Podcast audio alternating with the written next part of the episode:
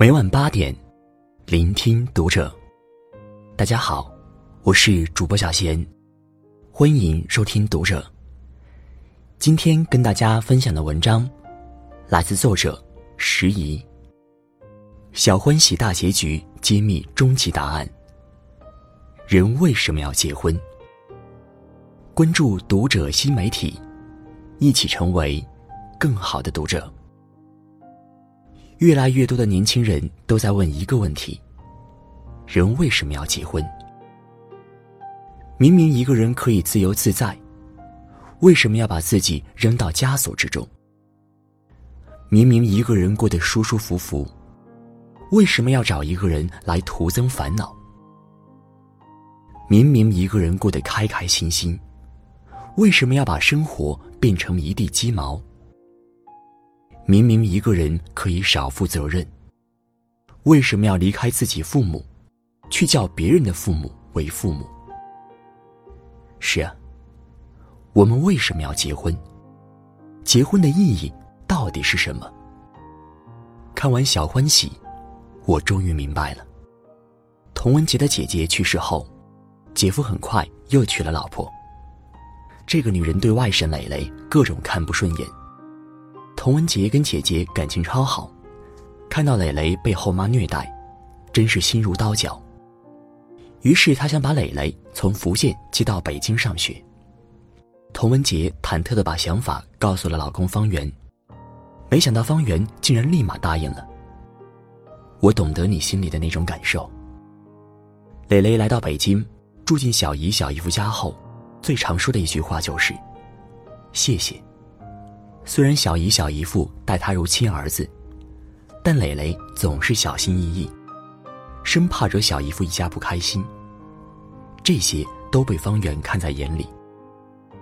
蕾蕾十八岁生日那天，方圆不仅精心为她准备了生日宴，还给她写了一封情真意切的信。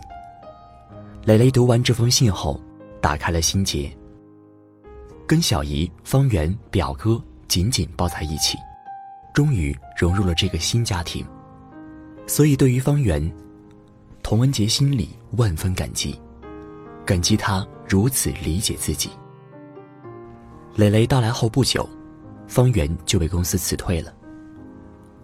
方圆失业后，开始没敢跟老婆说，他去找好友乔卫东喝酒。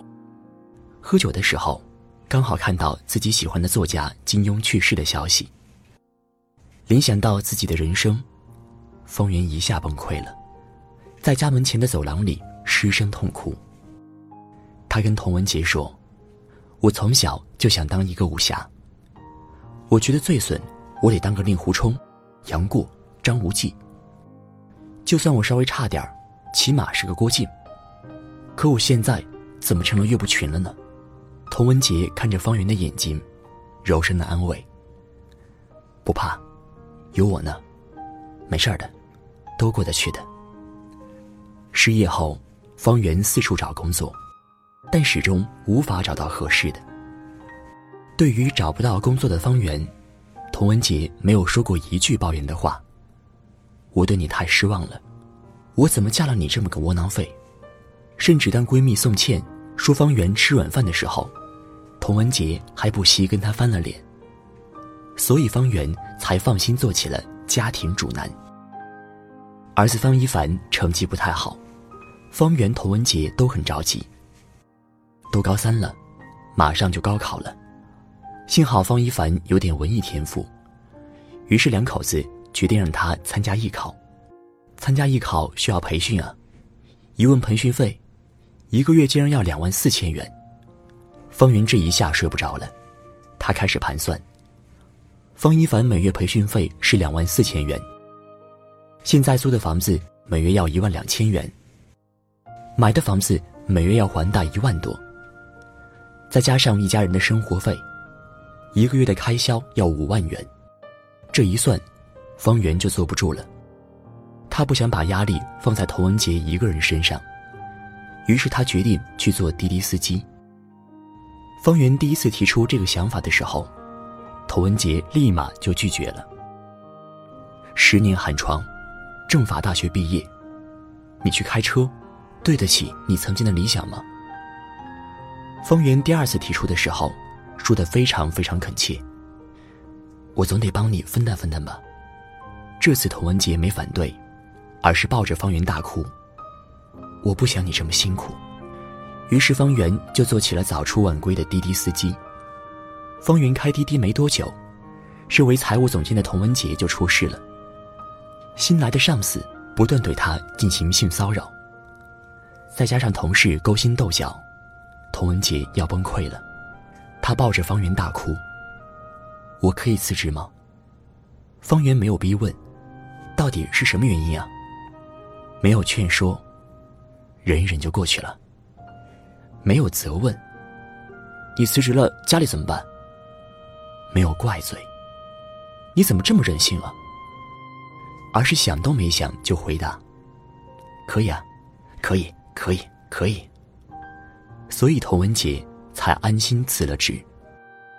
童文杰才辞职呢，方圆父母就出事了，被传销组织骗了八十万，关键是这八十万大部分是向街坊邻居借的，如今街坊邻居都报警了，于是这八十万债务就落到了方圆头上。童文杰一点没抱怨方圆，你爸妈怎么这么蠢啊？遇到你爸妈这样的人，真是倒霉。童文杰想帮方圆解决问题。于是想把老房子卖了还债。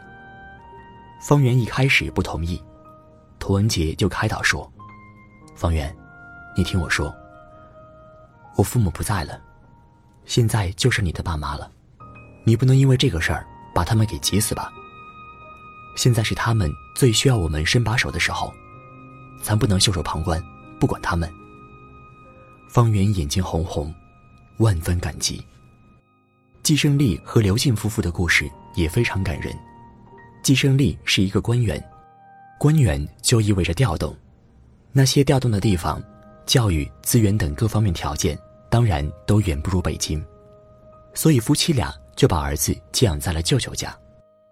离开心爱的儿子，跟着丈夫东奔西走。刘静没有抱怨过季胜利。季胜利是一个好官，但算不上好爸爸、好丈夫。他经常觉得对不住刘静，但刘静却很理解他。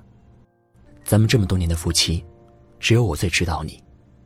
你是一个理想主义者，从年轻的时候就是，总是想着让别人过得好一点。我当然要支持你了，我从来都没有怪过你。儿子季阳阳读高三了，为了让儿子考上一个好学校，夫妻俩调回了北京。季阳阳从小跟着舅舅长大，所以对扔下不管自己的爸妈非常不满，尤其是对喜欢打官腔的父亲非常不满。于是父子之间冷战不断。为了调和父子间的矛盾，刘静可谓煞费苦心。高三年级誓师大会上，季阳阳提前就溜了。为了弥补放气球环节的缺失，为了让儿子感受到爸爸的重视。刘静买回了三只心愿气球，去跟儿子说：“这是爸爸给你买的。”季胜利给儿子泡上了茶，让他带着上学喝。儿子本来没什么反应，刘静却转头告诉丈夫：“儿子刚才说谢谢你。”在刘静的努力周旋之下，父子间的关系开始一点点变好。所以季胜利特别感谢刘静。但不幸总是突如其来，如此温柔贤惠的刘静，竟然得了乳腺癌。为了不让儿子和老公分心，她竟然谎称出差，然后一个人住进了医院。但在一次视频通话中，刘静在切换镜头时，不小心让季胜利看到了对面的病床。季胜利立马就呆住了。通过电话知悉情况后，季胜利立马赶往医院。季胜利身体并不好，他很胖，还有三高，平时很不喜欢锻炼。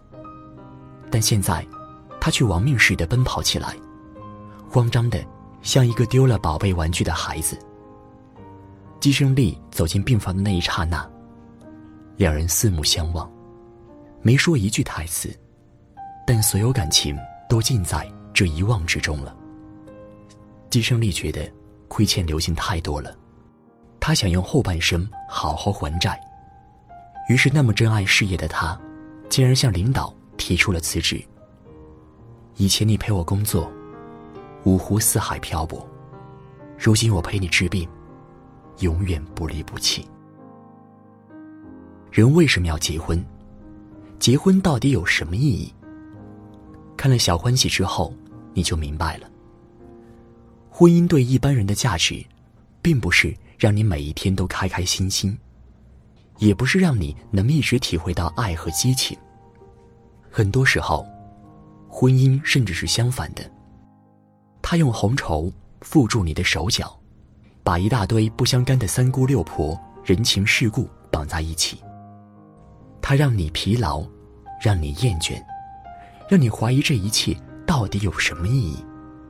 但如果你经历够多，终有一天你会明白，婚姻的真正价值，其实体现在人生的暗面。在你寂寞的时候，旁边有一个人听你抑郁，陪着你无所事事；在你空虚的时候。心头会突然出现一个眼神，让你觉得要改变一些什么。在你被打倒在地、踩上一只脚的时候，有一扇门依然为你开启。里面的人不仅不会苛责你，还会努力抚平你的伤口，为你的伤悲而伤悲。在你顺利的时候，你也许觉得结不结婚无所谓。但如果到了人生的低谷，你就会明白，失去家庭，你真的就一无所有了。小欢喜中的种种家庭变故，其实离我们并不遥远。突如其来的失业，不涨反降的工资，遥遥无期的房贷，不约而至的疾病，日渐老去的父母。难以言说的性骚扰，每一种都随时可能发生在我们身上，甚至很多时候，他们会一起结伴而来。就如方圆酒后说的那句话：“中年危机绝对不是一件事，而是所有事一起来压着你。”这个时候，我们就特别需要一个人紧握着我们的手。给我们鼓励和安慰，别害怕，不要紧，有我在，我陪你。辛苦了，放心吧。家家都有各自的不幸、无奈和心酸，但正是因为有了这样的一个人，有了这样的一句句暖心话，我们才在艰难的生活里找到了自己的小欢喜。